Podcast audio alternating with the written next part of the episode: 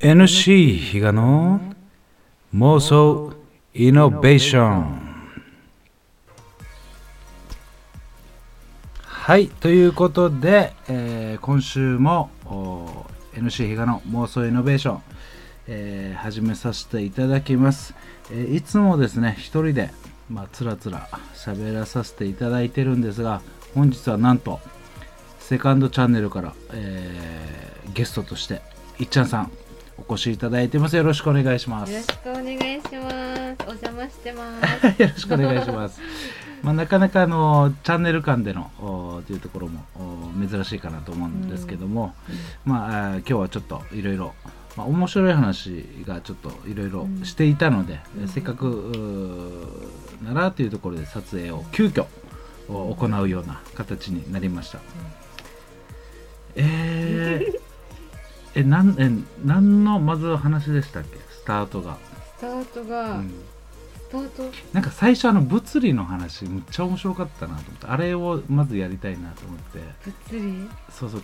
あの例えば実際うん、あのなんで成功えポジティブマインドにした方がいいのかっていうのをはい実はその物理的にも、はいはいはい、まあ、ある程度考え方としては固まってるっていうところありましたよね。なんかネガティブな発言するよりちゃんとポジティブな発言した方がいいっていうのをうん。よく聞くんですけど、うん。なんでなのかなってずっと思ってたんですけど、ん。今日あの量子力学っていうかなんか力用性の法則みたいな科学のうん。お話聞いてたら、この自分の細胞にうん。言い聞かせることによって、うん。この細胞がうん。あそうなんだって思ってそうそう行動すうるっんていうことで、あそう、うん、言い聞かせる体に言い聞かせるっていう意味があるんだと思ったのが、うん面白くて。うんだからこれからはなんてなんとなくそうなんだって思ってたのをそういうことなんだ。じゃあそう率先してやろううん。と 思ったんですけど、いやもう本当にちょっとそこを、うん。まあ自分別に物理の拍手持ってるわけではないんですけども、えっ、とリハビリを通してそのぶ物理とかもいろいろまあ学んで自分なりに学ばさせていただいてきた中で、うん。ちょっとやっぱつながるところがあって、うん。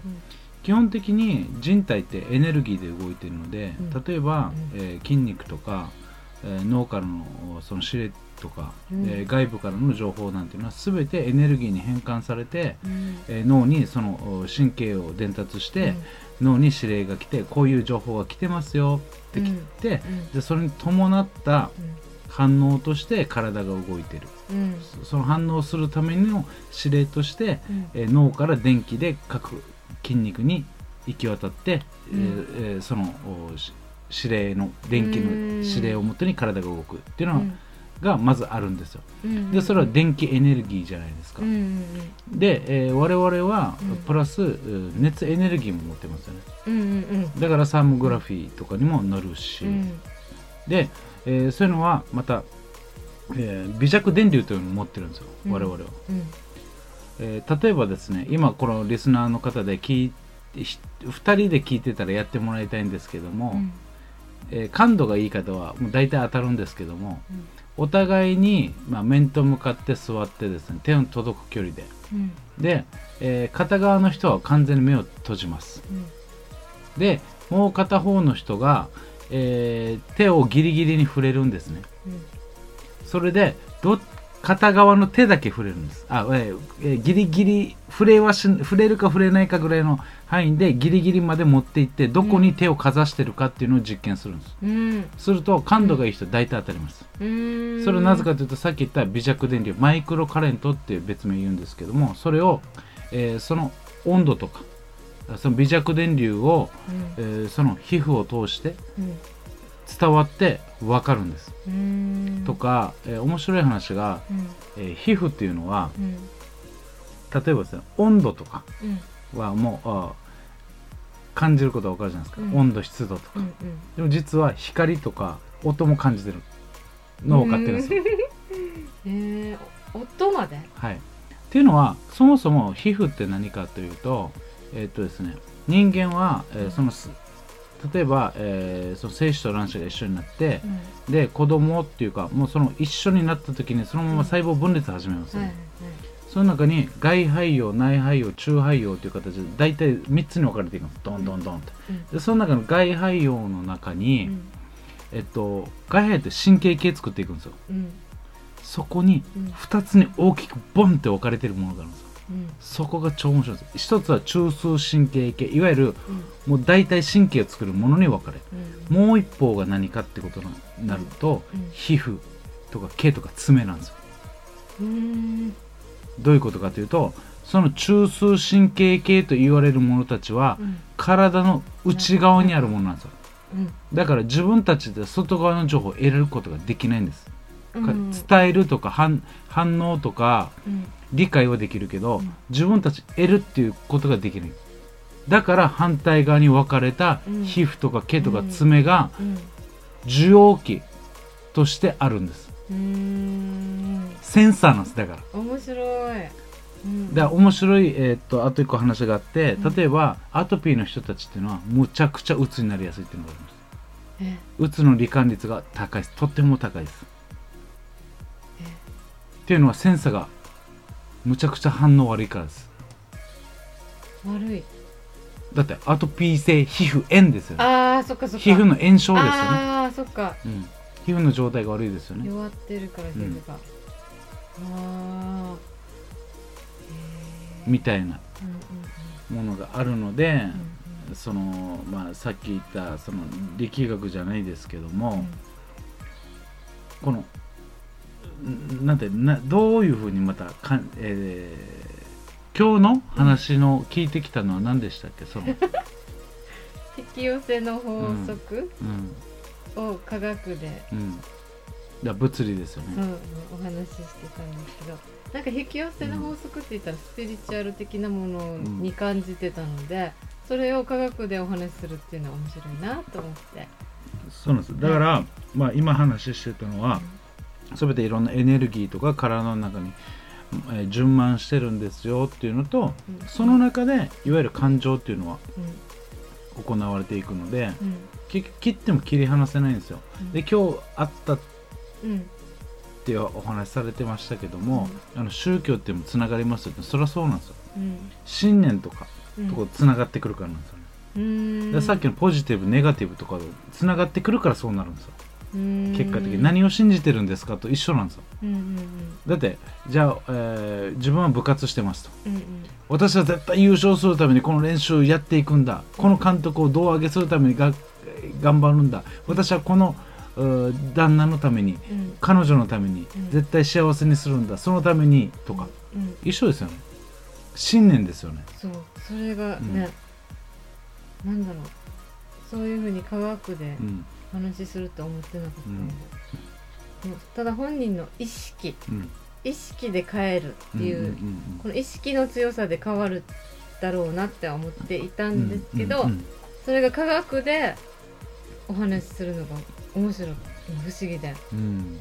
なんて本当になんだろう。この気持ち意識本人の気持ち、思いがうん結果に出るっていうのが科学で証明されてる、っうん。ていうのがあじゃあもっと強く思おうとか、うん。この気持ちって大事なんだっていう自信につながったみたいな感じなんですけど、いやもうありだと思いますね、うん。あのまあ今日のあの講師の方もおっしゃられたって言ってたと思うんですが、うん。あのいわゆるアインシュタイン、うんうん。えっとそのこれまでのうーまあ、その物理学者の中でも、うん。本当トップ、えートップと言っていいほどのそのすごい、えー物理学者。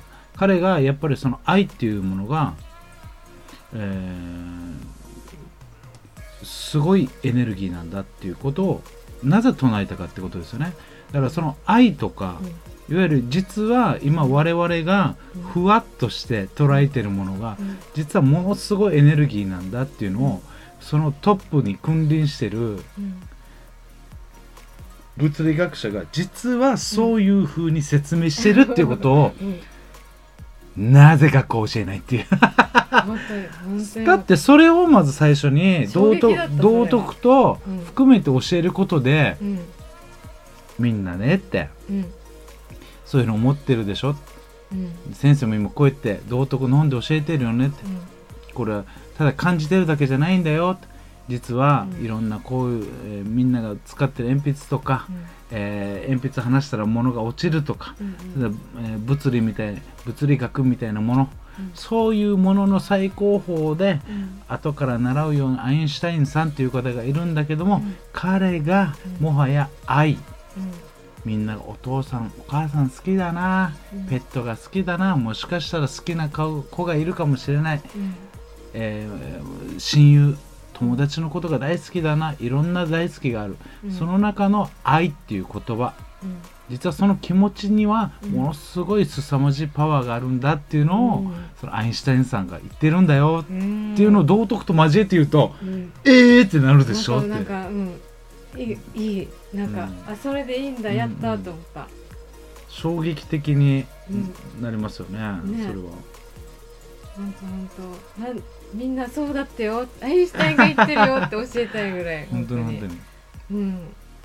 ですよね、だからあのーまあちょっとねあのこれ以上話すとまたあのこの番組の時間をまたオーバーしてしまうからあれなんですけど あのーみんなが思ってるより実は感動っていう言葉っていうのはすごいもうこう、えっとその字が、うん。えー意味をなしてるというか、うんえー人っていうのは感じて動く生き物なので、うん。動物と一緒でうん。感じて動くんですよ。だから感動なんですよ。うんうんうん。感じてその後に動いてるんですよ。うんうん。えっとしえー心理学ってあるじゃないですか、うん。心理学の前にまた、えー早稲田大学で考えられた、うん。えーまた新たなし新たな、まあ、少し時間経ってますけど、うん。新たなまた心理学があって、うん。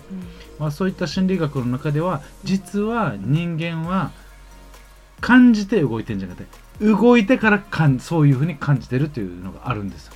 うーん。まあちょっとそれについてはうん。またあの次の機会に あの話せたらなと思います。